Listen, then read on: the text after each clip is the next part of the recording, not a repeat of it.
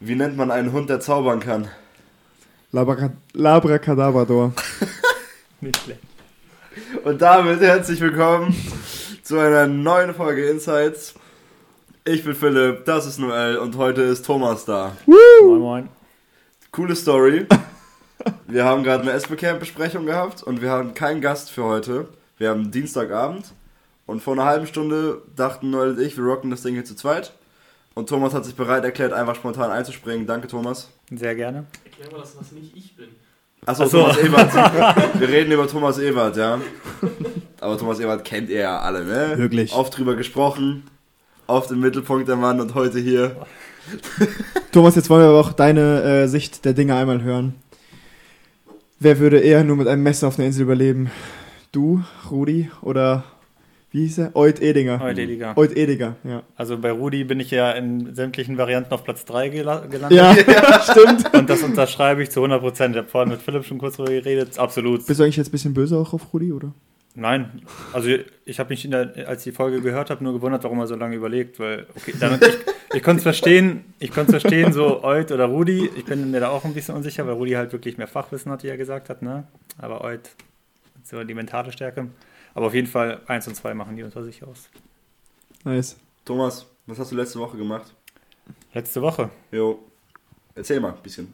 boah, keine Ahnung, nichts Besonderes, ganz normaler Arbeitsalltag, viel Ke- zu spät zur Arbeit gegangen immer. Kennen die Leute ihn schon? Wollen wir ihn nicht mal kurz vorstellen? Ja, deswegen frage ich ja, was er gemacht hat. Was arbeitest du? Was machst Ach so. du so danach? Ich arbeite bei der Firma Harting hier in Esbekamp, darf man so einen Namen nennen? Und Klar.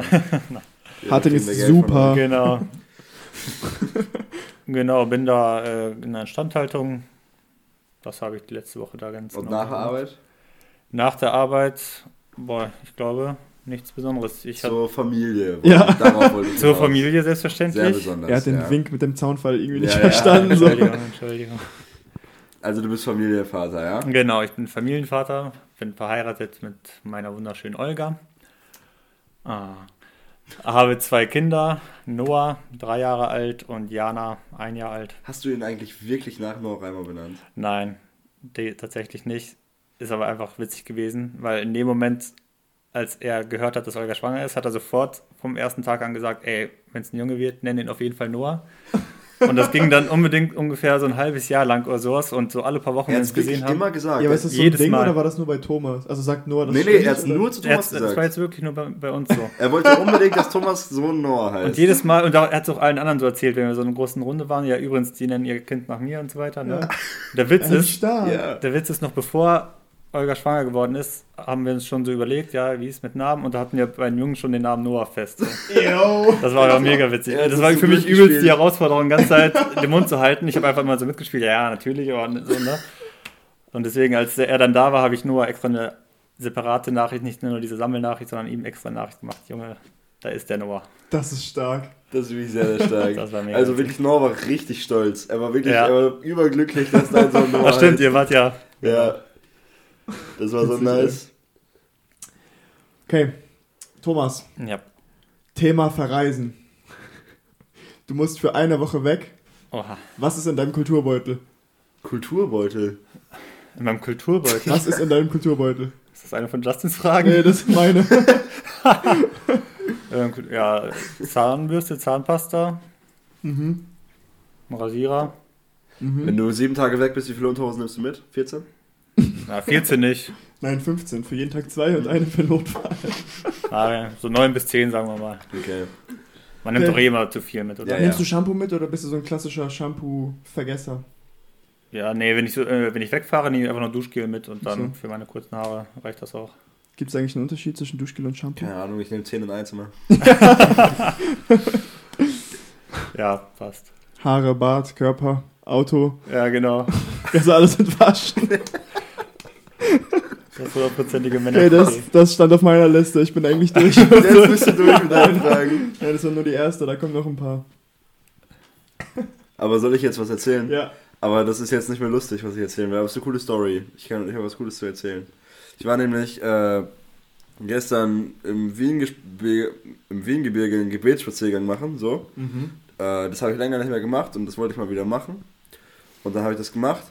Und ich habe mich auf der Hinfahrt daran erinnert, dass Viktor Priest gesagt hat, dass wenn du eine Zeit hast, ähm, wo es dir mit Jesus nicht so gut geht, ähm, dann sollst du anderen Menschen von Jesus erzählen. Und dann geht es dir wieder besser und dein Glauben wird dadurch gestärkt. Und das habe ich noch nie ausprobiert. Und dann dachte ich, okay, Gott, ähm, dann schick mir doch einfach einen Menschen vorbei und ich werde ihm von dir erzählen, wenn es so passt, so, ne? Äh, implizierst du damit, damit, dass es dir gerade nicht so gut geht mit Jesus? Oder? Nein, mir geht's, also mir geht's gut, aber es gibt halt Tage, an denen man sich nicht so toll fühlt, ne? Ach so, Ja. okay. Äh, und dann dachte ich, ja, okay, jetzt wird mir wieder Zeit. Und ähm, da bin ich losgefahren. Ich bin, weiß nicht, 40 Minuten in eine Richtung gelaufen oder so. Äh, und habe halt gebetet und das war nice. Und ich habe äh, mit Jesus eine gute Zeit gehabt. Und dachte dann so, ja, okay, jetzt ist ungefähr Zeit für den Rückweg. Bin zurückgegangen und dann ging so ein alter Mann an mir vorbei. Also 80 Jahre oder so äh, ist an mir vorbeigegangen und sagt, ey, ist schön im Schatten. Ich so, yo, ist mega schön im Schatten. Aber er geht halt so weiter, ne? Und dann, er ist bestimmt schon 10 Meter hinter mir, ruft er mir noch zu, ich gehe jetzt in die Schlucht. Und ich dachte so, Bruder, wenn du mit mir reden willst, dann reden wir über Jesus so, ne? Und dann rufe ich so hinterher, yo, von da komme ich gerade und dachte so, vielleicht will er mit mir dann darüber reden, so. Also ich kam auch da aus so einer Schlucht mäßig. Das war jetzt nicht eine krasse Schlucht, aber es ging so 10 Meter tiefer. Wir reden immer noch über das Wie Wiegen. genau. äh, und dann, er bleibt einfach stehen, dreht sich um und sagt, ach was. Als ob du da gerade warst. So. Und ich so, yo, ich komme da von da. Und dann bin ich halt so zurückgegangen zu ihm und dachte, ja, okay, jetzt rede ich mit dir so, ne? Ähm, und, aber es war mega schwer, da so einen Einstieg zu finden, weil dann haben wir erstmal über so Blumen geredet, die da so in der Schlucht wachsen. Und dann hat er mir erzählt, dass er schon auf Space Camp, also er war schon 80 Jahre alt, und er war, äh, hat erzählt, ja, seit meiner Rente ähm, gehe ich richtig gerne wandern und klettern und so. Ich war auf dem Basecamp von Mount Everest, bin ich hochgegangen. Inca Trail habe ich mitgemacht. Ich bin Zugspitze bin ich hochgegangen und so. Alles nach der Rente, ne? Crazy. Also wirklich ein richtiger Macher, der Mann. Ähm, und dann, der war auch irgendwie, der hat dann seine Lebensgeschichte erzählt. Mit 14 hat er Dreher gelernt. Ja, so ein richtiger Zerspanner war das. äh, dann hat er aber keinen Bock mehr auf Arbeit. Also, er war, das war nicht die Arbeit, die er wollte. Hatte Abi nachgeholt mit 23, ist nach Berlin gezogen, hat Medizin studiert. Dann hat er in Dresden auf so einer hochrenommierten Krankenhaus, hat er da als Arzt, als Chirurg gearbeitet. Aus Liebe zur Heimat ist er dann nach Lübeck zurückgezogen, nach Gelenbeck. Hat da im Krankenhaus weitergearbeitet. Krass. Ja, genau. Und das war voll spannend. Und dann haut er einfach raus. Ja, genau. Und vor so 2011 oder so ist mein bester Freund gestorben. Und äh, ich habe seine Frau dann immer wieder mal besucht. Und ja, seine Frau ist gestern Abend gestorben so. Boah. Und dann stehe ich da so und frage. Und dann war, da war halt der Punkt, ja, okay, jetzt wird serious so, er will mit mir reden. Und dann habe ich ihn halt gefragt, glaubst du, dass du die im Himmel wieder siehst? So. Ja. Und äh, dann haben wir halt voll Da das nice Gespräch gehabt. Äh, und er meinte so, nein, ich glaube nicht daran und ich weiß nicht, ich analysiere nur alles, ich bin Wissenschaftler und so und das kann, ich kann mir nicht vorstellen. Und er hat so krasse Sachen erzählt, das war so heftig. Es war im Prinzip dieses typische, warum gibt es dann Leid? Mhm. Oder wieso ist die, also wie kann es diese Schöpfung dann geben? Und solche Sachen, er hat erzählt, sein Vater ist 1942, also Zweiter Weltkrieg, in Moskau einfach erfroren an der Front. So richtig krasse Sachen und er hat schon so crazy Sachen gesehen und so. Und wie kann es dann Gott geben? Und dann haben wir halt darüber so ein bisschen geredet. Dann hast du ihm das einfach schnell beantwortet, ne? Naja, Genau. naja, ich habe halt gesagt so, dass dadurch, dass wir uns gegen Gott entschieden haben und Sünde kam, äh, haben wir jetzt auch mit den Konsequenzen zu leben, so, ne? Und Ja. wir sind dafür verantwortlich. Und er so, ja, ich weiß ja nicht. Und er meinte, er geht sogar zur Kirche. Ich dachte so, hä, krass, wohin gehst du? Ja, in die Landeskirche, aber ich finde die Orgel einfach schön. Ich dachte so, ja, weiß ich nicht. aber ich habe leider verpasst, ihn in die FWG Lübeck einzuladen oder so. Schade. Ja. Du hast auch den, äh, den ersten Einstieg tatsächlich verpasst, den ich direkt gehört habe. Welchen? Er hat dich so gefragt, ja, wie ist es da im Schatten? Sagst du, ja, ist cool, aber willst du vom Schatten ins Licht? Dann folgt Jesus. weiß. Ich komme gerade aus der Äh, Schlucht, der Schlucht des ja. Lebens. Ich habe nämlich Jesus gefunden. Und ja, genau. Und dann habe ich ihn halt noch äh, gefragt, ähm, also ob er halt, also was er macht, wenn er vor Jesus steht und so. Und er meint so, ach, ich werd, das wird alles nix und so. Ähm, und da habe ich gesagt, dass ich für ihn beten werde. Er so, ach, brauchst, kannst vergessen, so. Ich habe mich entschieden und so. Ich so, nein, ich werde für sie beten. Sie werden vor Jesus stehen und Willst, so. du seinen, willst du seinen Namen sagen, dass wir für ihn beten? Ich weiß gar nicht, wie er heißt. Also Mich meint er so im? Sinne von, der Zug ist abgefahren, brauchst nichts mehr beten, da gibt es nichts Der mehr meinte, zu er hat retten? sich oder? entschieden, so. Ich bin, ich bin Wissenschaftler, ich okay. analysiere Sachen so. Brauchst nicht beten, so. Also, Aber ich habe dann noch für ihn gebetet, den Rückweg. Und tatsächlich, ich bin so gestärkt aus diesem Gebetsspaziergang gegangen. Das war krass, wie sehr einen das ermutigt, anderen Leuten von Jesus zu erzählen. Ist so. Krass, ey. Du hast ihn als so einen krassen Macher beschrieben. Ich dachte, du, du redest von Thomas. Medizin in studiert.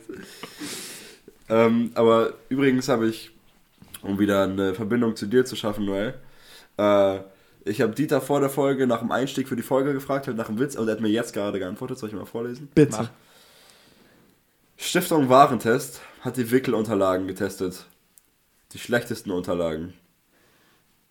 Die schlechtesten Unterlagen. Ah, Ach okay. so. Ja, okay, okay. Du brauchtest auch eine Ja, Sekunde, ne? genau, ja, genau. ja, ja. Ich habe es auch vorgelesen und ich habe es auch nicht gecheckt. Ja, Hab kommt halt auf die Betonung an. Ne? ja, ja. Bro. Mein Vater hat auch heute einen Banger rausgehauen. Wir haben also Nachbarn und der, der eine Junge von denen, der ist so sechs Jahre alt oder so, der heißt Franz. Und ähm, wir sagen halt immer Franz zu dem. Und dann sagt er so, ey, wenn er gerade Fahrrad fährt, ne, fährt er dann die Tour de France.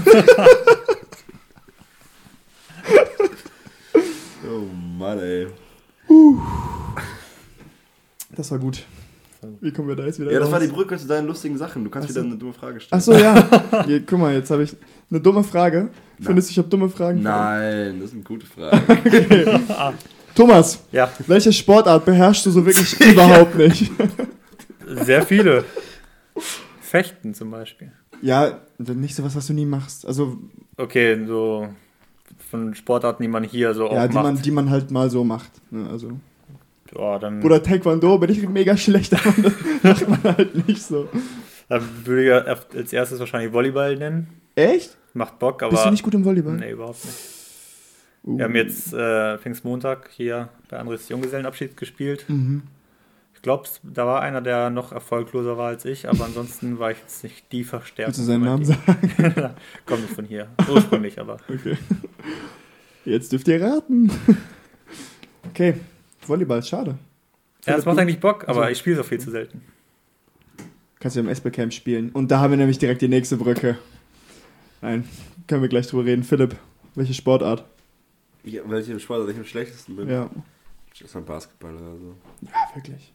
So ein paar Körbe werfen können wir alle, aber wenn es dann ums Spielen geht. Ja, ich bin richtig schlecht in Taktik und so auch. Ich weiß Spielt ihr manchmal so richtig? Ja, so halt so 33 und Shootout Ja, okay. und so. Also einfach 33 Körbe- Ja. ist es das Spiel, wo man den Ball da werfen muss, wo man ihn gefangen Ja, hat. genau. Bei uns hieß das immer Cola werfen in Bayern. Wie wack. Cola werfen, weil Aber wenn du verlierst, dann- Wie zählt ihr dann die Punkte? E bis 11. Was? Ja, Bayern, die, sind- die sind ein bisschen anders. Ja, und ihr macht schweres Abi. Dafür könnt ihr Abi, genau. Ja, okay, also du hast gerade den nächsten Cut miterlebt. Spaß.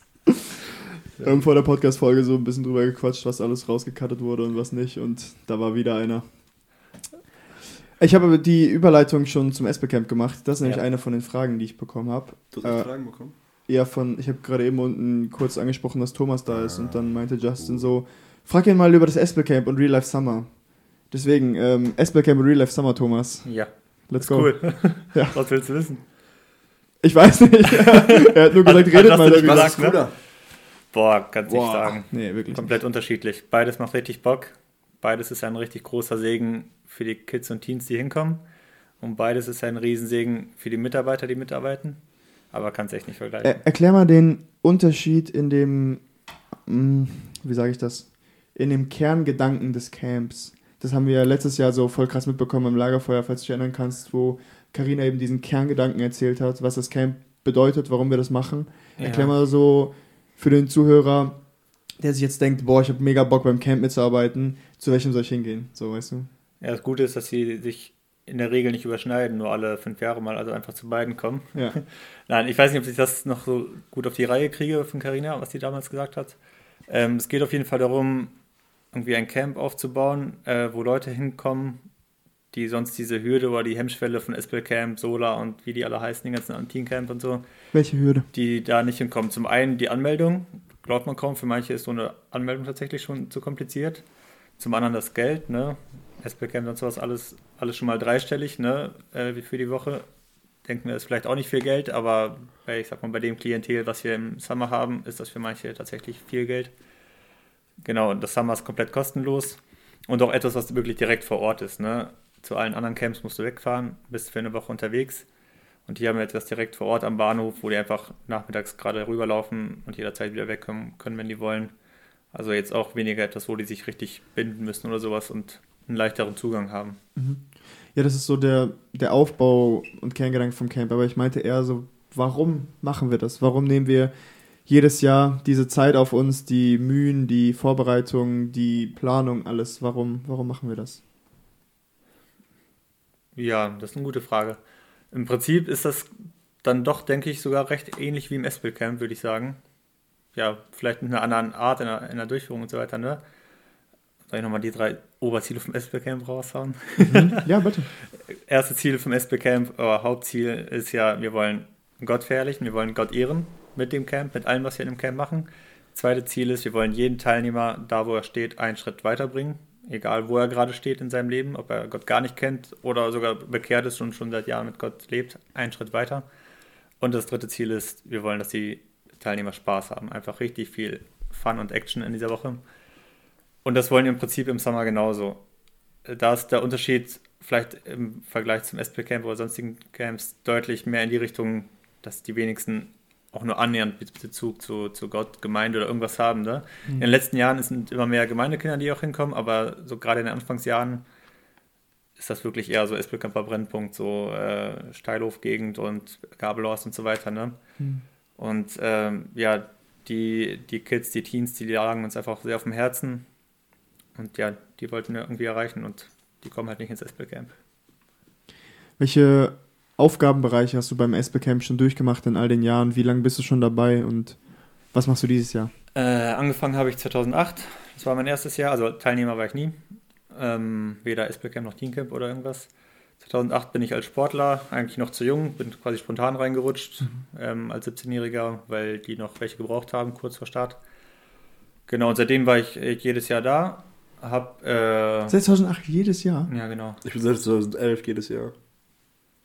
Philipp, du sagst mal, dass du gut Mathe kannst. Wie viele Camps sind das denn? 15.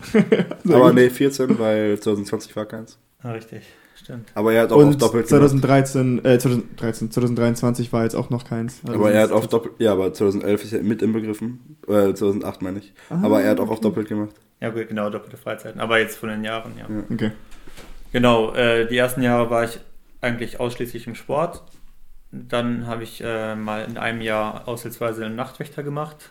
Und dann habe ich mit Gruppenleitung angefangen, das einige Jahre gemacht. Er war Okay. mein Gruppenleiter übrigens. Oh, Mindestens cool. zweimal. Jo. Zwei oder dreimal. Hm. Musste Philipp oft Liegestütze machen? Aber das weiß ich nicht mehr. Ja, schon. Ja. Ja. Also in der E2 vor allem, glaube ich. Ne? Hm. Genau. ja, okay, im Sport, also Sportleiter auch ein paar Mal dann, ähm, aber ist ja Bereich Sport. Ähm, seit drei Jahren mache ich jetzt auch Freizeitleitung. Und letztes Jahr habe ich einmal Einkäufer gemacht tatsächlich. Ein was? Einkäufer. Du warst nie Ich hab- PLer? PL nie, nee. Oh, krass. Ich habe Das überhaupt nicht einen. Golfer verstanden. Einkäufer, ja. Okay. Das macht Franz immer. Genau. Also er ist einfach da und wenn was gebraucht wird, dann fährt er einkaufen. Ja, es wird immer was gebraucht, ne? Ja, also man gehört im Prinzip zum Küchenteam, aber man steht jetzt nicht in der Küche und kocht mit, sondern äh, ist eigentlich wirklich viel unterwegs, Cool. Sachen einkaufen. Mehrmals am Tag, vor allem für die Küche, aber auch für andere Bereiche. Aber ansonsten helfen, ne, bei Essensausgabe oder sowas, ne? Franz mit dem Kakao morgens, Jawohl. das Bild schlechthin. Ja. Ja, einfach überall mit anpacken, wo man gebraucht wird. Ich habe Franz heute in der Stadt getroffen. Ich verteile den Post mittlerweile. Und- Stimmt, du hast heute deinen ersten Arbeitstag? Jo, jo, also meinen ersten vertraglichen. Ich habe schon meinen Probetag gehabt. Mhm. Und dann bin ich bei den Ärztehäusern, habe ich da Post verteilt. Auf einmal klingelt so ein Fahrrad. Guten Morgen, Herr Philipp. Ich dachte so, Richtig Morgen. Jan Philipp genannt? Ja, ja, er nennt sich immer Jan Philipp. Ich glaube, er nennt den Namen aus dem Gemeindebuch auswendig, deswegen nennt er mich Ja, Jan Ja. Philipp. ja. Aber so richtig Postbote mit richtig Uniform und so? Ja, oder? ja. Ja, Hammer. Ja, macht richtig Bock. Cool. Warst du noch zu zweit unterwegs mit irgendwem? Oder? Ja, ich muss fünf Tage eingearbeitet werden sozusagen, meine, meinen Bezirk da kennenlernen. Von Elias? Nee, Oh, eigentlich, cool. ich habe Selinas Bezirk übernommen und eigentlich äh, dachten wir erst, dass Selina mich einarbeitet, aber sie lernt jetzt auch einen anderen Bezirk und Sie ist jetzt nämlich mit Elias, habe ich heute auf Be Real gesehen. ja, ja. Alter, wie viele Leute arbeiten bei der Post? Elias, David Funk arbeitet auch, Heftig. Selina und ich, ja. Cool. Richtig Ja. nice mit denen. Aber man hat halt den Tag, also man hat halt äh, morgens mit denen zu tun, ne, man frühstückt zusammen und so, aber im Postverteilen selber halt nicht mehr. Aber bist du mit dem Auto oder mit dem Fahrrad? Mit dem Auto, jo. Okay. Macht richtig Bock. Nice. so wie Gott uns seine Post in Form der Bibel gegeben hat. Ja. Lieber Ähm, aber ich wollte euch erstmal, erstmal noch was anderes fragen. Und zwar erstmal dich, Noel. Wie lange bist du jetzt schon hier im Podcast? Ein paar Monate? Seitdem Tim weg ist. Du hast Ja, noch nie dein Zeugnis erzählt. Ich habe noch niemals, ich habe mein Zeugnis vor der Gemeinde erzählt. Ja, aber noch nicht im. Ähm, Also Thomas, wie ist dein Zeugnis? Nein, Spaß, Spaß, Spaß, Spaß. Er legt, Nein, macht sich erzähl gerade voll bereit. good one. Good one. Ähm, ja, mein Zeugnis beginnt wie, wie das klassische Kirchenkindzeugnis halt auch. Ich bin tatsächlich hier in der Kirche geboren und aufgewachsen, bis ich sieben war. Ähm, und dann sind wir nach Bayern gezogen, äh, wegen der Arbeit von meinem Vater damals. Und ähm, dann, also von Kind auf in die Gemeinde gegangen, ne? die Klassiker, Kinderstunde, alles mitgemacht, alles gehört, alles verstanden. Nicht. Äh, aber trotzdem irgendwann als Kind ähm, ja, bekehrt, aus welchen Beweggründen auch immer, damals vielleicht wegen den Eltern oder wegen Angst, ich war einfach noch zu klein, dann gebetet und ähm, dann gab es ähm, eben diese paar Stationen, die man äh, im Leben abgegangen oder die ich jetzt im Nachhinein sagen kann, die ich abgegangen bin, wo mal eine Wiederaufmachung war oder mal ein sehr, sehr tiefes Loch. Und da gehe ich jetzt einfach so ein paar Stationen durch. Also zum einen war das in der Teenie-Zeit. Da hatten wir ähm, einen Mann aus unserer Gemeinde bei uns, der ähm, früher so Drogendealer war und ähm, ja so voll, also voll der krasse Typ und hat so sein Zeugnis erzählt. Und dann, also es war getrennte Teenie-Stunde und es war nur mit den Jungs. Und äh, der hat dann am Ende gefragt, also der hatte so eine sehr direkte Art und weißt du, so ein Gangster und Ja. der hat einem richtig Angst gemacht. Und dann fragt er so, so Teens, so, wenn du heute stirbst, kommst du in den Himmel oder glaubst du an Gott? Solche Fragen hat er gestellt und so jeden Einzelnen. Weißt du, und dann alle so, ja, safe, klar, ja, alle und auch wahrscheinlich gar nicht so gemeint. Und dann war ich irgendwie als letztes da und dann hat er gesagt, ja, glaubst du an Gott? Und dann hatte ich halt so ein bisschen Angst und ich konnte nicht Ja sagen, so. Nicht aus reinem Herzen. Und dann hat für mich so eine Phase begonnen, wo ich, ähm, wo ich versucht habe herauszufinden, glaube ich an Gott, weil meine Eltern das von mir wollen oder weil sie mich so erzogen haben oder glaubst du an Gott, weil ja, dass der das eben für dich, also weil das dein Lebensweg ist ähm, oder weil das dein Lebensinhalt ist und dein Ziel und ähm, dann habe ich mich mit dieser Frage beschäftigt, einfach so weitergelebt und dann kam so das nächste ganz tiefe Loch irgendwie. Also ich habe durch den Umzug und durch so oft Schule wechseln habe ich ähm, irgendwie viel Mist immer gebaut und war immer ja immer in irgendwelchen Schwierigkeiten drinne. Und dann habe ich etwas etwas gemacht, eine Sünde und dann hat mich das so sehr irgendwie von mir selber erschrocken, weil ich nie gedacht hätte, dass ich so einen Weg mal gehen werde. Und dann habe ich einfach gemerkt, okay, jetzt ist, also Gott war dann für mich da. Und ähm, ich habe dann jemanden angerufen und wir haben dann gebetet. Und dann habe ich gemerkt, okay, Gott ist da. Und ich weiß, dass Gott da ist, nicht nur, weil es mir meine Eltern beigebracht haben, sondern weil ich das erfahren habe und weil ich das für mein Leben möchte und weil es das einzig Richtige ist. Und ja, dann gab es einfach noch ein paar weitere schwierige Phasen und meine Mutter hat zu mir immer gesagt, Noel, wann muss wieder die nächste Katastrophe kommen, dass du wieder zu Gott kommst? Und das prägt irgendwie mein Leben sehr. Also, ähm, dass ich ja oft in Schwierigkeiten Gott vergesse, bis ich nicht wieder ganz unten bin. Und das prägt mein, mein Leben irgendwie sehr, diese Eigenschaft. Ja, aber so habe ich zu Gott gefunden. Wie beim Volk Israel, aber Mhm. er hat dich in seine Handfläche eingeritzt. Richtig. Sehr cool. Und das ist auch oft das, was ich. Das ist etwas tatsächlich, wo ich zurzeit gerade durchgehe, dass ich einfach die Zusagen, die Gott mir gegeben hat, ihm quasi vorhalte und sage, ey, du hast gesagt, du liebst mich, ich fühle mich gerade absolut nicht danach, aber mein Name ist in deine Handfläche eingeritzt. Mhm. Und also ich, ich kann es gerade nicht aus, aus, ja, nicht aus Emotionen, nicht aus Gefühlen, nicht weil ich es irgendwie glaube oder, also schon glaube, aber nicht, weil ich das so in mir habe, dieses brennende Feuer, sondern ich sage einfach, ey, du liebst mich und daran glaube ich und halte ich fest. Kennst du den Song You Say von Lauren Daigle. Ja, so. kenn ich. Ja, Kenn ich. der ist cool. Guter Song, ja. Vielleicht machen wir ja heute Song der Woche daraus. Oder hast du schon was, Thomas? Lass dich überraschen. Er nimmt jetzt You Say von Lauren Daigle, aber nein. aber guter Song, könnt ihr euch anhören. Der passt sehr. Ich habe tatsächlich eine Frage, die so ein bisschen daran anknüpft. Also, ja, doch schon ein bisschen. Und zwar gibt es Eigenschaften Gottes, die ihr, oder gibt es ein, ein Stück vom Gottesbild, was ihr erlernen musstet, was euch erschrocken hat? Wo ihr erstmal nicht mit klargekommen seid vielleicht, oder wo ihr dachtet, boah krass, echt so bist du Gott? Ja, Souveränität, würde ich sagen, ist so ein Punkt. Ähm, aber das sind halt so, ich möchte da jetzt nicht ein großes Fass aufmachen, aber als ich mich mit Römer 10 intensiv beschäftigt habe, war das schon krass. Oder ist es Römer 9? Ich, ich schaue nebenbei einmal nach, also wo Gott über das Volk Israel spricht und darüber, ob er Leute auserwählt und nicht und ab wann er Herzen verstockt und ab wann nicht. Und ich sah da eine gewisse Willkür drin und nicht Gerechtigkeit. Und das war ein Punkt, wo ich einfach lernen musste zu vertrauen. Ähm, Römer 9 ist es, ab Vers 14. Ähm, wo ich einfach lernen musste zu vertrauen, dass Gott gerecht ist. Und die Gerechtigkeit ist Gott und Gott ist Gerechtigkeit. Und nicht mein Maßstab ist Gerechtigkeit.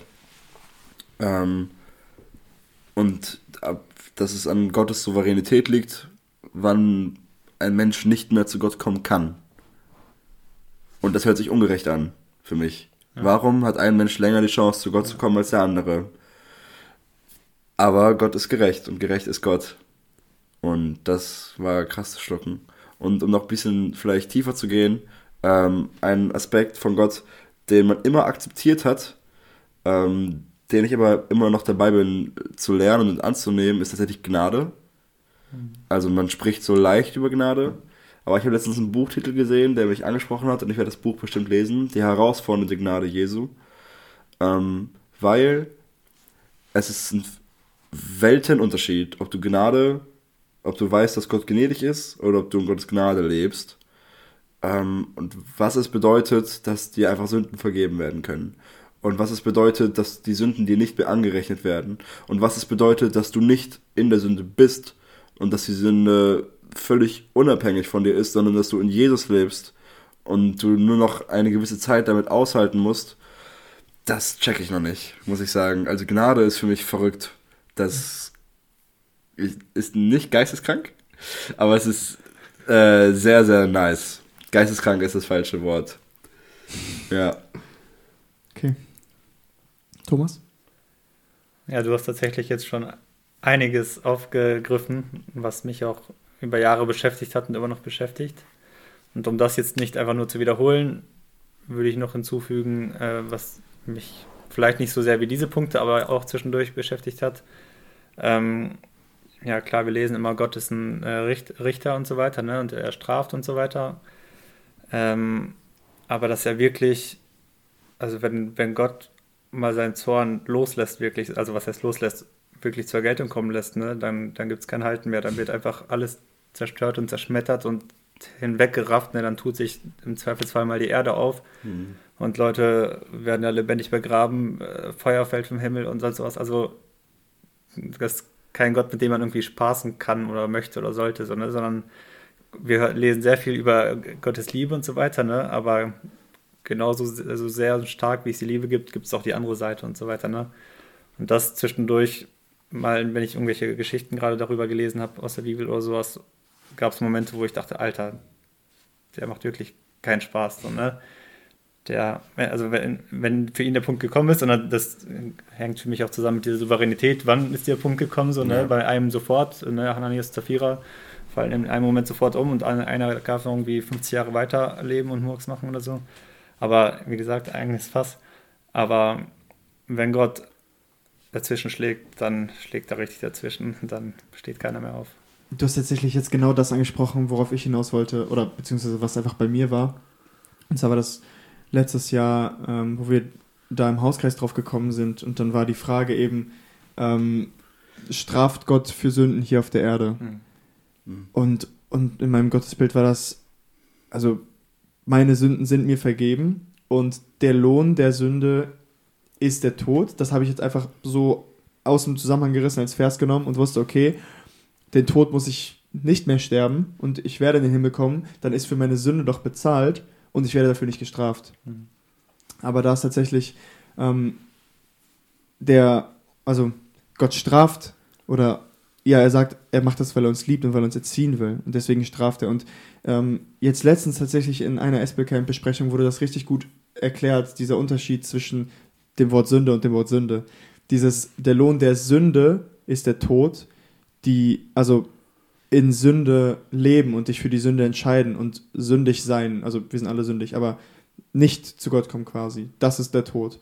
Aber ich werde jetzt nicht sterben müssen, wenn ich eine Sünde tue. Ne, Das ist eben die falsche Annahme. Und, und das zu verstehen, dass Gott straft, obwohl eigentlich für mich bezahlt ist, weil ich diesen Unterschied nicht gekannt habe oder nicht vor Augen hatte, das war, das war sehr, sehr schwer zu schlucken und sehr, sehr schwer auch zu verstehen. Und dann habe ich, äh, also in meiner, meiner stillen Zeit lese ich ähm, jetzt gerade das Alte Testament chronologisch, also die komplette Bibel einmal chronologisch, aber ich bin halt noch im Alten Testament.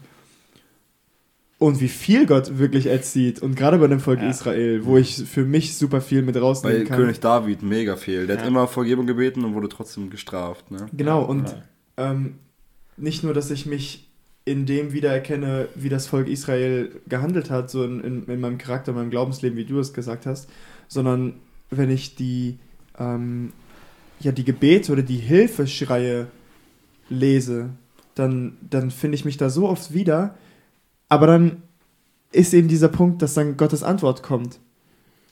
Und dann merke ich oft, wie, wie falsch ich eigentlich selber liege, weil dann eben da steht, ey, also zum Beispiel bei Hiob, der so viel klagt und dann kommt aber Gott und sagt, warst du dabei, als ich die Erde gegründet habe und er stellt, also er beantwortet Hiobs Fragen gar nicht, sondern er sagt einfach nur, guck mal auf mich, was ich für ein großer Gott bin.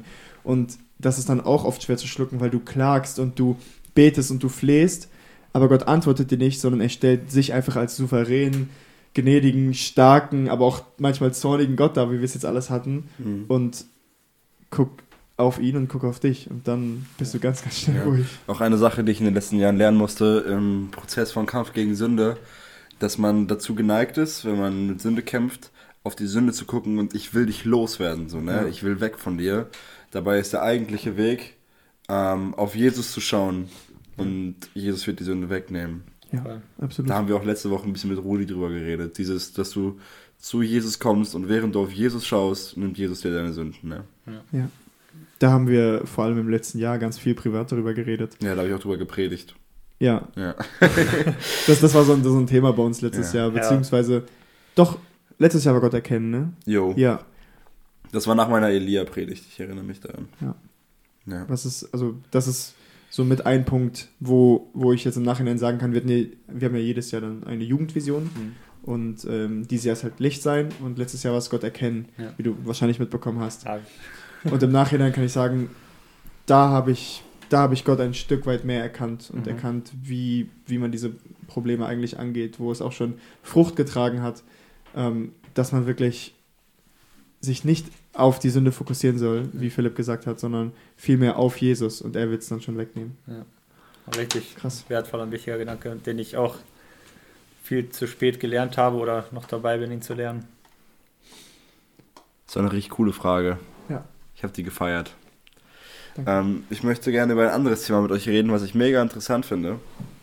Äh, dabei geht es aber nicht so in unsere, unser eigenes tiefes Glaubensleben, sondern äh, mehr um unsere Gemeinde äh, oder Gemeinde im Generellen. Ähm, findet ihr, Kirche muss cool sein? Haha. Wie definierst du cool sein? Hä? Was verstehst du in dem Zusammenhang unter cool sein? Äh, ansprechend für meine Generation. Ähm,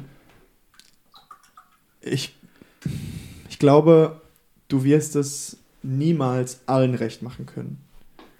Und egal wie sehr du probierst, in die eine Richtung, in die eine Richtung zu gehen, dann wird die andere Richtung sich ausgeschlossen fühlen. Wer ist die andere Richtung? Eine andere Generation, Okay. jüngere Generationen noch als wir oder sehr viel ältere Generationen als wir.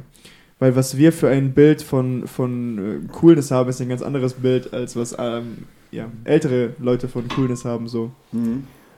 Und deswegen die Frage, soll Kirche cool sein? Ich finde, eine Kirche, die nichts als das Wort Gottes predigt, ist cool. So. Deswegen.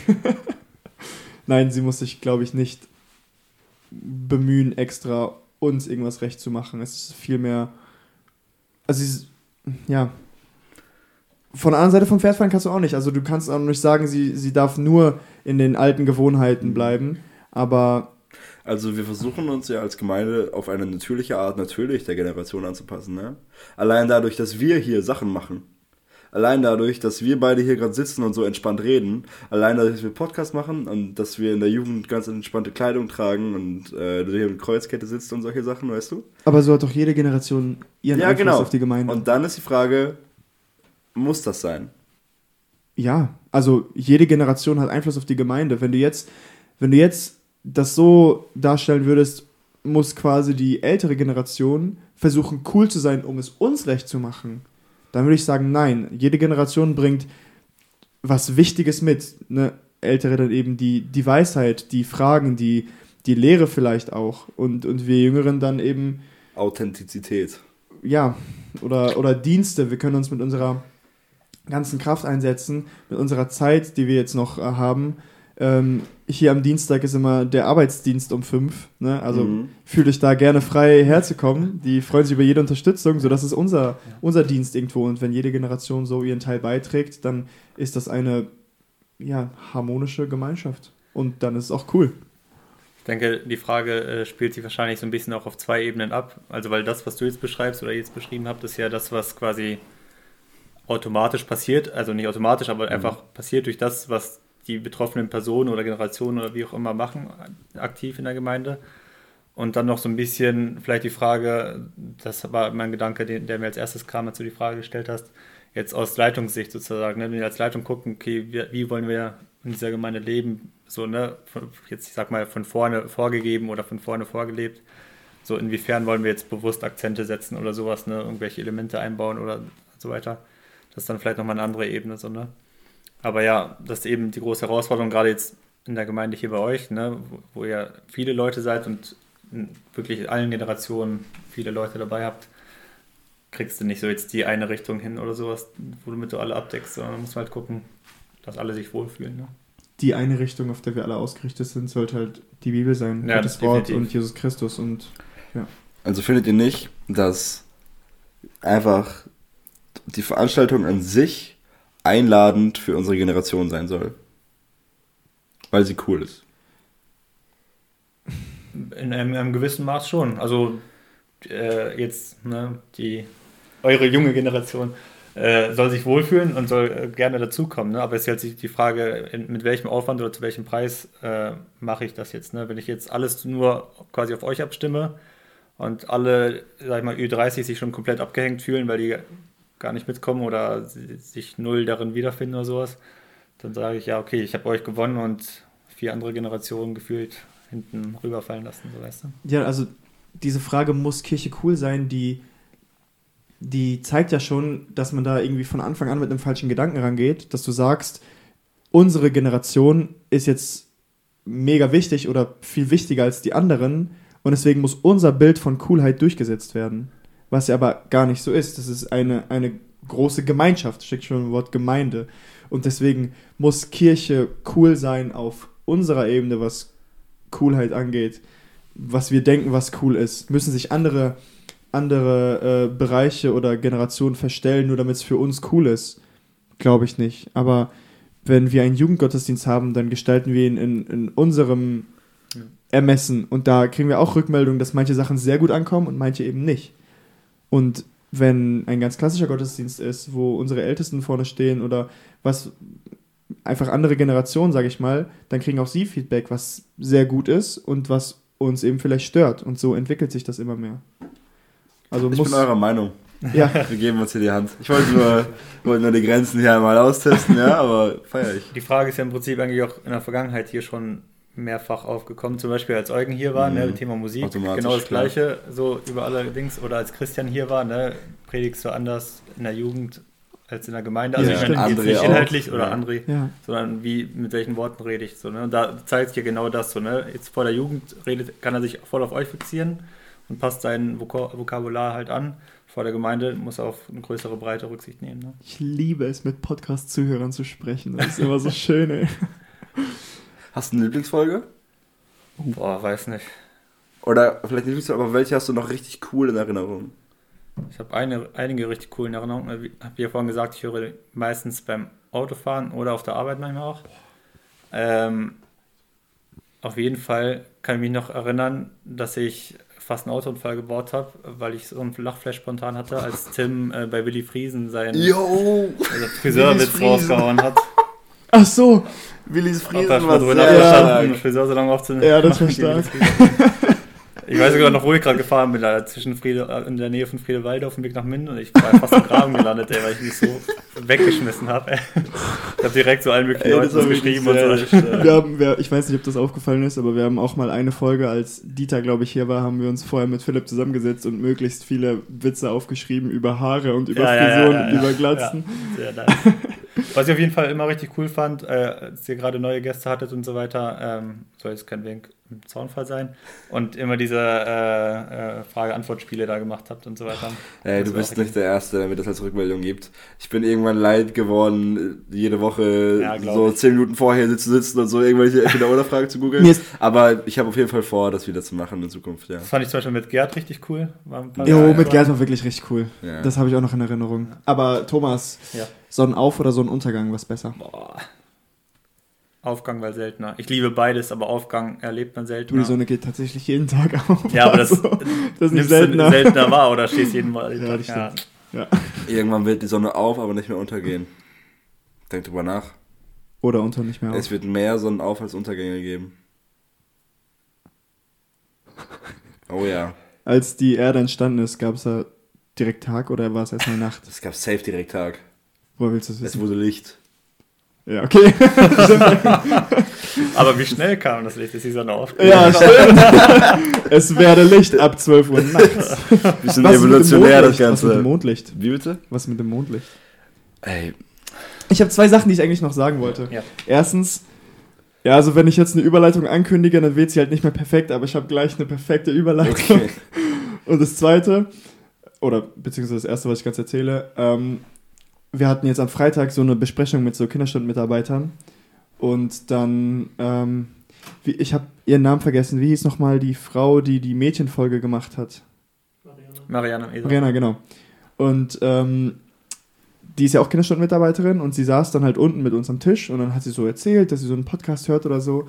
Und dann habe ich mich so, Mario saß neben mir, Mario, mein, der war ja auch schon Marianne hier. hat erzählt, dass sie Podcast hört. Genau. Cool. Und dann, und dann habe ich, gehen raus. hab ich mich so, dann habe ich mich so zu, zu Mario gedreht und, und sag so, hey, ich hätte nie gedacht, dass sie Podcast hört, weil ich habe die Mädchenfolge nicht gehört.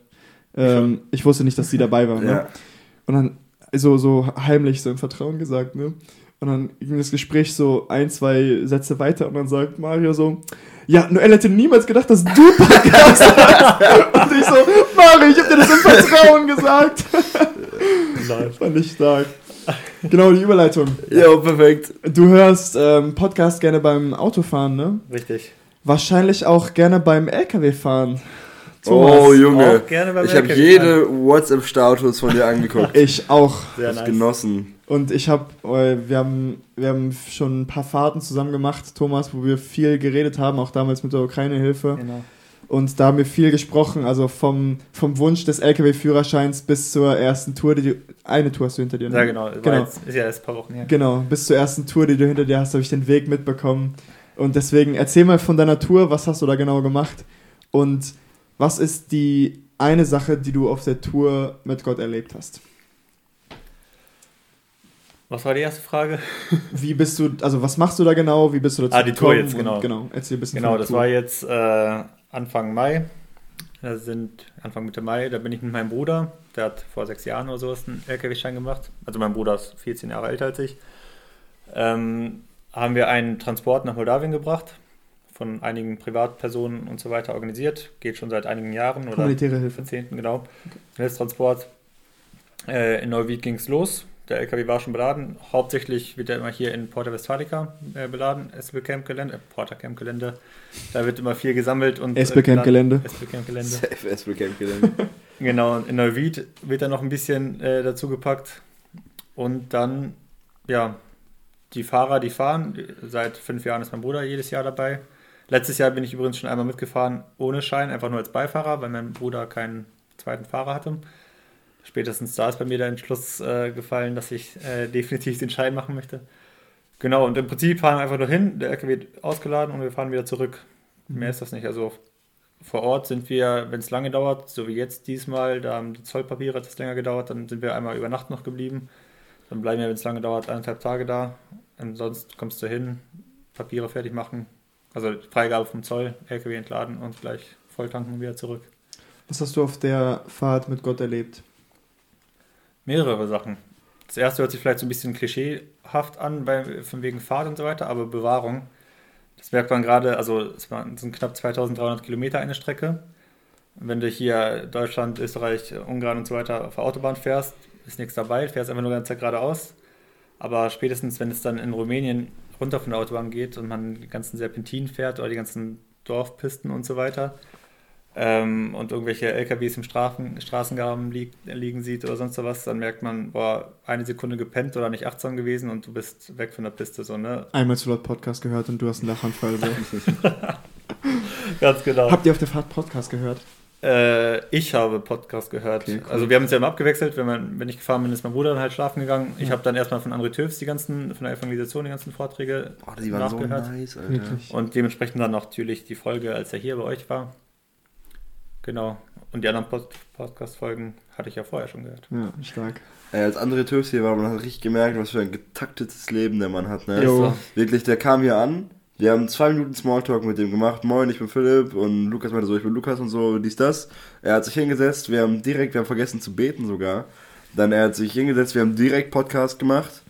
Christian kam fünf Minuten vor Ende hier rein.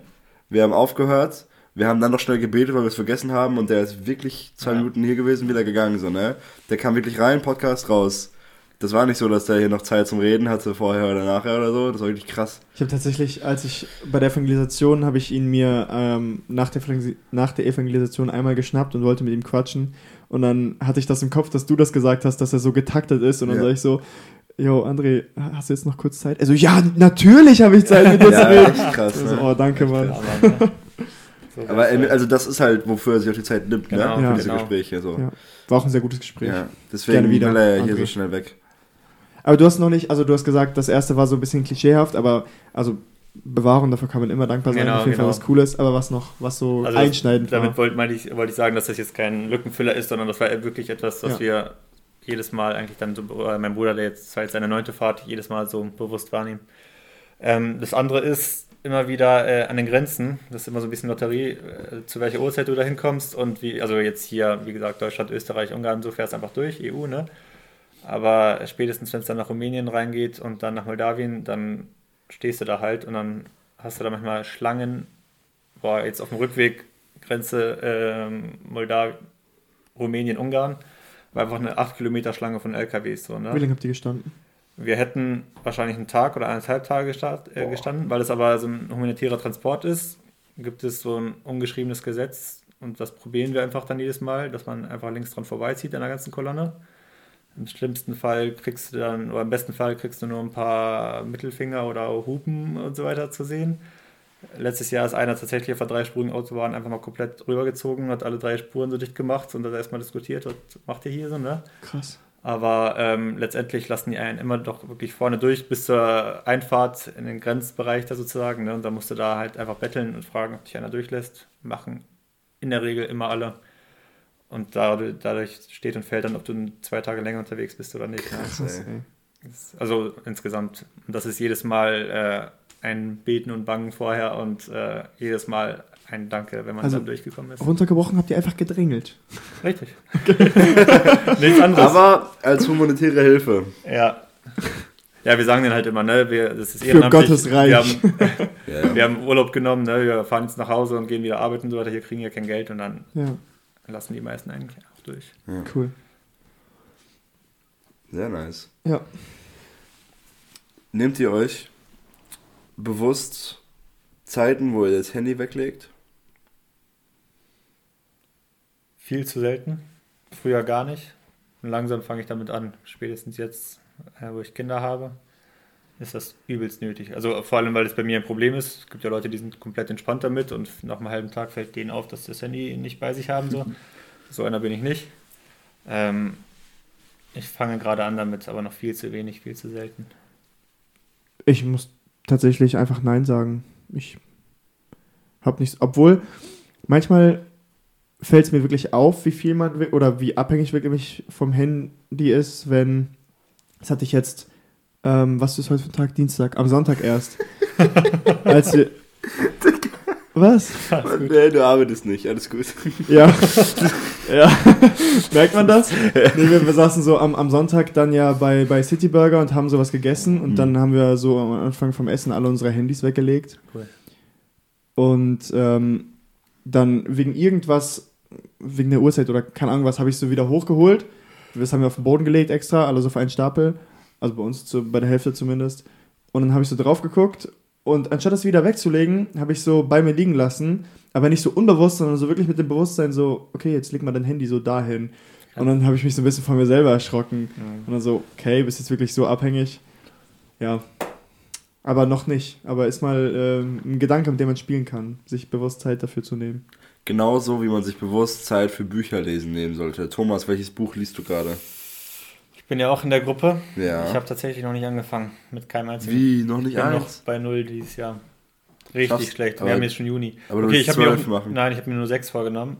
Kannst ja jetzt im Monat eins. Das Problem, ich, äh, ich glaube, es war vielleicht sogar ein Fehler, mir nur sechs vorzunehmen, weil das hatte ich wahrscheinlich ganz so im Hinterkopf. Ja, Ja. okay, kann man noch einen halben Jahr schaffen, so, ne? Äh, ich habe mir eigentlich vorgenommen, äh, anzufangen mit Wenn Glaube Feuer fängt, Hm. aber ich bin überlegen, ob ich das doch nach hinten schiebe. Also ich werde es auf jeden Fall lesen, das ist eins von meinen sechs Büchern. Und äh, eins über Leiterschaft lese. Zum Geistliche Beispiel. Leidenschaft von Oswald. Entweder das oder äh, hier Thomas Harry, wie heißt der? Keine Ahnung. Du hast auch ein Buch von ihm gelesen. Hm? Äh, ah, ich hab vergessen, wie es heißt. Ich nicht. Nachgucken. Doch, aber ich meine, schau nach. Ich glaube noch nicht, dass ich ein Buch von Thomas Harry gelesen habe. Aber zu euch noch richtig cool, dass ihr Ach, das du gemacht meinst habt. diesen Huges oder sowas. Nein, nein, nein. Okay. Richtig cool, dass ihr was gemacht habt. Dass ihr die Bücher, äh, die Handys weggelegt habt, äh, Ach so. als ihr mit Freunden dabei äh, Ja. zusammen wart. Wir sagen immer, leg den Gemeinschaftskiller weg. Sehr gut. Ich lese tatsächlich auch ein Buch, Philipp. Was liest du? Hilfe, ich muss mich entscheiden. Hilfe. Hat mir Katharina Förderer empfohlen. Ja. Nice. Ich weiß nicht, von wem es ist. Ich habe gerade angefangen. Ich bin bei Kapitel 1. Aber Okay. Ja. Ich lese gerade das Buch von Gerd Bergmann, das ist so nice. Bist schon mittendrin? Ja, schon über die Hälfte. Ich meinte eben die Kunst des reifen Handels. Da ist jetzt nicht Mm. explizit Leiterschaft im Titel. Wie heißt das? Die Kunst des reifen Handelns. Aber das hast du gelesen, ne? Ich habe die Kunst des Einflussnehmens gelesen. so, das ist das zweite, glaube ich, von ihm. Ne? Ja. Aber wie auch immer. Ja. Nee, das war nicht. Nee, nee, jetzt muss ich das nachschauen, weil ich glaube, das war nicht von ihm. Die Kunst des Einflussnehmens war von ähm, Arthur Siegert. Okay, sagt mir gar nichts. Ja. Das war auch nice. Und das habe ich auch Thomas geschenkt. Thomas, ich frage dich gleich, wie weit du da bist. Es geht um Leiterschaft und so und das, ist, das hat mich sehr, sehr viel weitergebracht. Ey, Philipp, du stellst die Frage immer so, wenn man dann Nein antworten muss, dann, dann läuft man immer so auf bei deinen Fragen. So, ja, Ich bei dachte, welchem, er bei welchem Buch bist du denn gerade, ne? Bruder, Thomas, er ist in der. Büchergruppe, ich bin davon ausgegangen. Ja, eigentlich, äh, ja, er hätte davon. Oder jetzt auch, Thomas, wo bist du denn gerade, ne? Nee, das frage ich ihn ja danach, das frage ich ihn jetzt nicht in der Ach so, Folge, ne? okay. Ah, Ich frage Ja. dich in der Folge. ähm, ich habe noch eine Frage, Jungs, die ich sehr interessant finde, Sehr gut. die ich unbedingt stellen möchte. Und zwar ist das, wenn ihr betet und nicht bei so einem Gebetsspaziergang wie du jetzt, Philipp, sondern wenn ihr die Augen schließt beim Abendmahl abends, keine Ahnung wo, ähm, welches Bild habt ihr vor eurem inneren Auge, wenn ihr betet? Wenn ihr eins habt. Ich glaube, ich habe keins.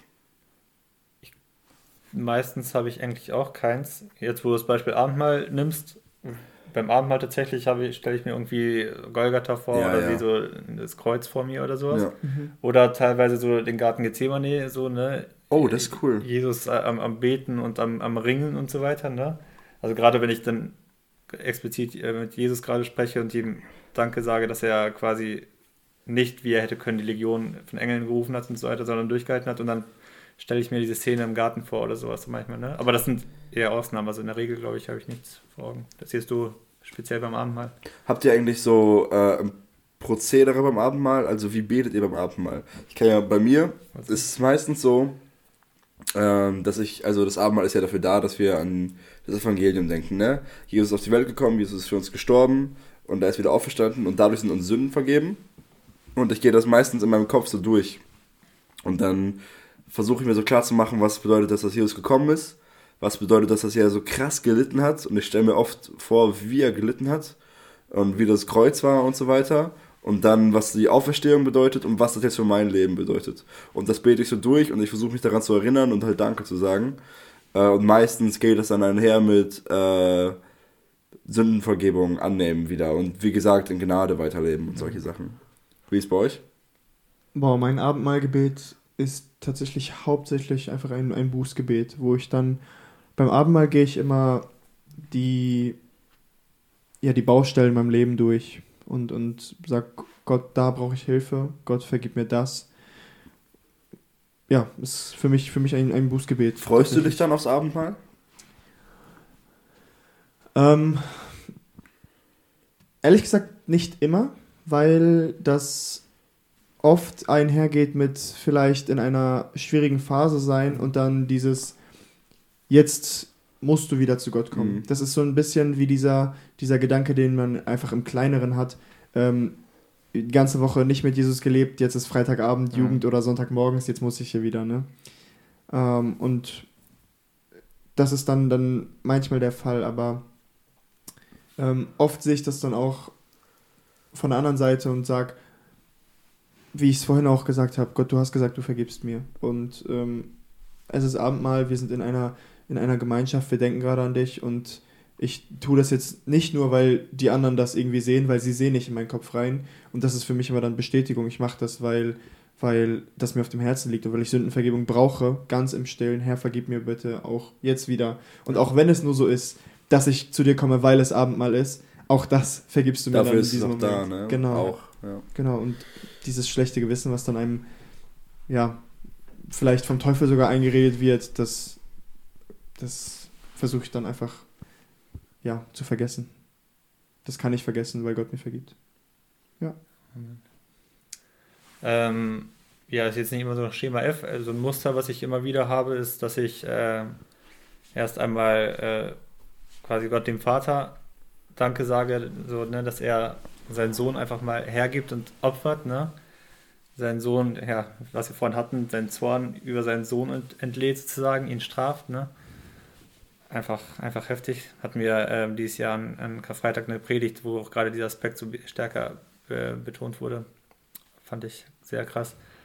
Ähm, und dann oft das im, im zweiten Step dann, ähm, ja, speziell, wie gesagt, eben, ne, Jesus, dafür danke, dass er eben nicht äh, abgebrochen hat vorher, dass er eben das alles getan hat, was er getan hat und so weiter. Und dem im Zuge, gerade was in den letzten halben Jahr vielleicht oder sowas, in den letzten Monaten stärker dazu kam, wirklich Danke für Freiheit, so, ne? Weil das, das ein Bild ist, das mehr und mehr jetzt gewachsen ist in, in der jüngeren Vergangenheit, wirklich frei zu sein jetzt, ne? Ich bin frei von allem, was mich vorher wirklich geknebelt, gefesselt hat.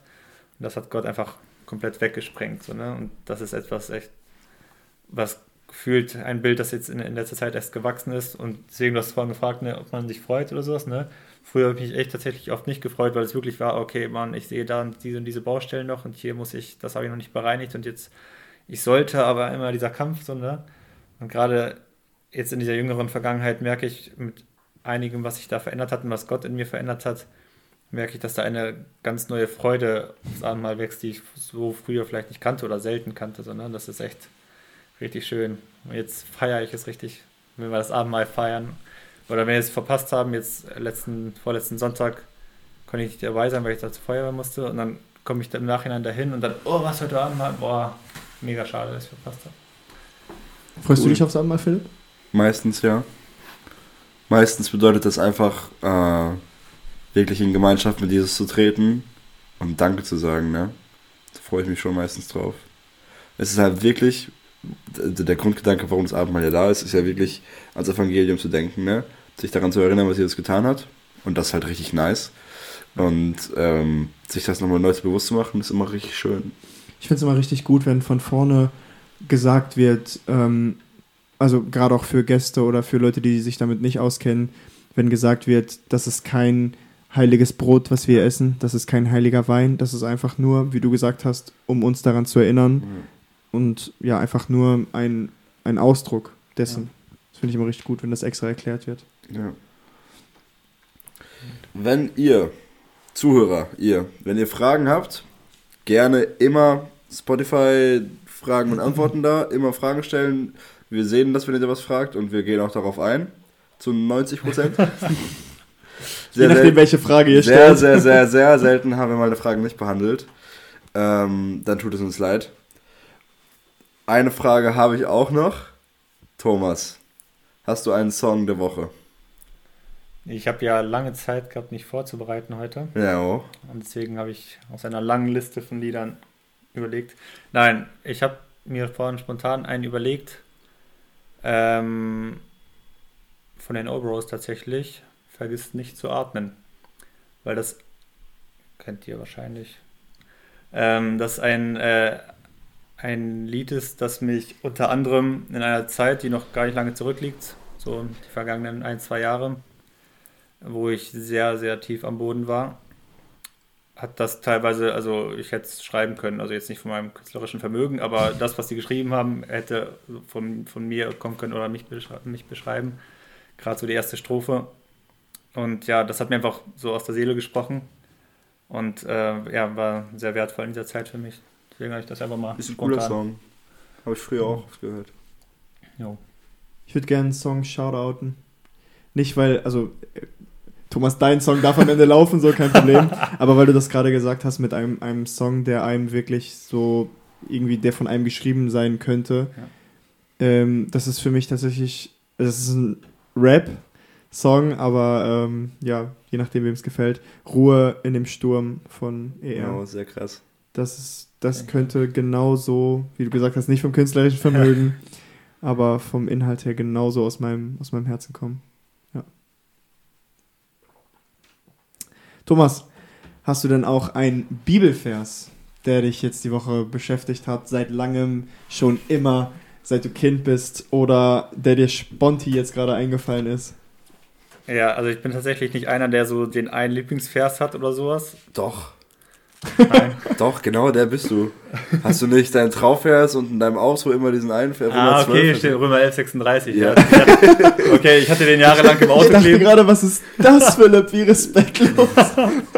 Aber ja, ist lange her. Ich hatte tatsächlich, äh, boah, fünf, sechs Jahre, sieben, acht Jahre, weiß nicht, in mehreren Autos, ja, in zwei, zwei, drei Autos, die ich in der Zeit hatte, äh, so ein Bibelvers auf DIN A4, also einfach nur die, die Stelle Römer 1136 und das ist dann auch unser Trauvers gewesen, genau.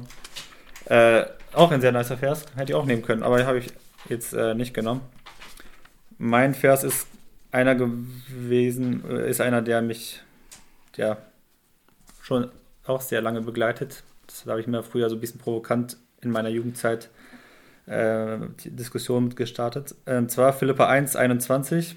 Denn Leben, das ist für mich Christus, darum bringt Sterben für mich nur Gewinn. Ähm, früher habe ich immer gedacht, boah, wenn Gott mich entscheiden lässt, so wie Paulus da sagt, ne, ich würde auf dem Augenblick, äh, im Augenblick sofort Ja sagen, ne, ab zu ihm und fertig. Es gibt nichts, was mich hier hält. Und das habe ich, und ich konnte früher Leute nicht verstehen, die nicht so denken, so, ne? Also nach dem Motto, ja, okay, ja, verlobtes Pärchen, ja, die Hochzeit will ich schon gerne. Dann denke ich, Alter, was ist die Hochzeit? So, ne? Du kannst Jesus sehen, überleg mal. So, ne? Klar, mittlerweile, ich bin jetzt verheiratet, habe Kinder, kann ich zumindest ein Stück weit mehr äh, ähm, verstehen. Jetzt denke ich auch, klar, ich würde natürlich gerne sehen, wie meine Kinder heranwachsen und so weiter. Ne? Und ich verbringe gerne noch Zeit mit meiner Frau, aber vielleicht mehr denn je, je mehr ich über Gott lerne und erlebe, was er getan hat in meinem Leben und für mich und wie unbegreiflich groß und schön er ist, denke ich, boah, nichts anderes als zu ihm möchte ich so. Und das ist aber etwas, was ich voll im Alltag immer wieder, ähm, was immer wieder untergeht, kennt ihr alle so, ne? Im Alltag, Alltagsprobleme, sonst was. Aber gerade wenn ich diesen Vers lese, wieder diesen Blick auf Gott, boah, wenn ich jetzt bei ihm sein könnte, das wäre das Größte, also direkt auf ewig bei ihm, so, ne? Und das ist das Ziel, auf das ich mich freuen darf. Christus-zentriert leben. Ja. Und predigen auch, haben wir gelernt. Amen. Ja. So nennen wir übrigens die Folge, Philipp. Ich dachte, ich hau das jetzt einfach schon vorher raus. Christus zentriert Leben. Ähm, danke, Thomas, dass du. Ey, ist ja wirklich heftig spontan, ne? Wir haben auch in zwei Minuten geklärt, dass du heute Podcast machst. Jo, Und es hat einfach geklappt, das war richtig gut. Dankeschön. sehr gerne. Es tut uns leid, falls das die Folge nicht so Thomas-zentriert war, weil wir uns keine Fragen überlegt. Gar kein Problem. Aber du warst einfach Teil unseres Gesprächs. Das war sehr, sehr schön. Ähm, ja, ich habe nicht mehr viel zu sagen, Noel. Denn Christus ist mein Leben. Aber noch besser wäre es zu sterben, um bei ihm zu sein. Denn für mich ist das Leben Christus und Sterben Gewinn.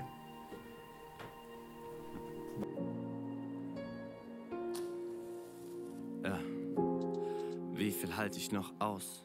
Bitte hol mich hier raus. Vater, du bist der Einzige, der mir helfen kann, ich geb's auf. Warum kann ich nichts fühlen? Warum ist mein Herz kalt? Was ist Wahrheit, was Lüge? Hab es noch nicht geschnallt. Ich glaube, ich hab verlernt zu sein. Ich glaube, ich hab verlernt, auch mal leer zu sein. Ich glaube, ich hab geglaubt, dass ich Taten brauch, um in dieser Welt wirklich etwas wert zu sein. Diese Lüge verführt mich und sperrt mich ein. Ihr Gefängnis ist eng und gefährlich klein. Denn wenn ich bin, was ich tu, doch versink in der Flut. Bitte sag mir einer, worin soll mein Wert dann sein? Und so streng ich mich an, renn in die Wand, will alles geben, selbst wenn ich nicht kann. Ständig gefangen in dieser Angst. Was, wenn es niemals genug ist, was dann?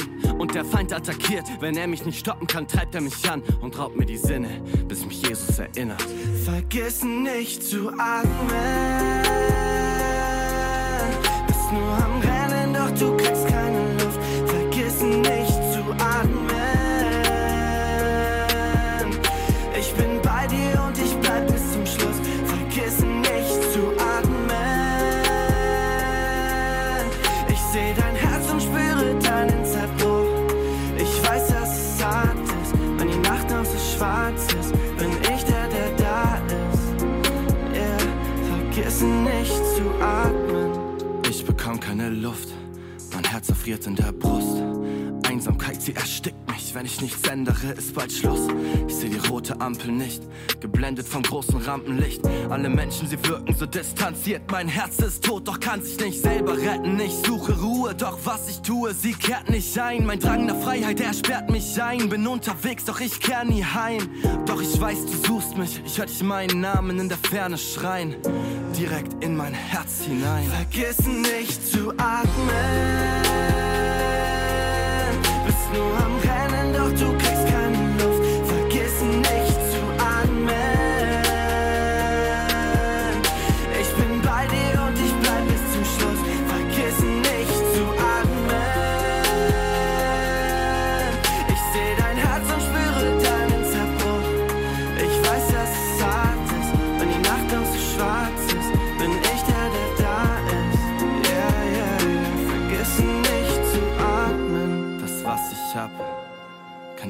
geben. Und das Beste ist, sie kann's auch nicht nehmen.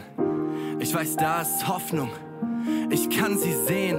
Ein Teil von mir muss sterben, um zu leben. Vergiss nicht zu atmen.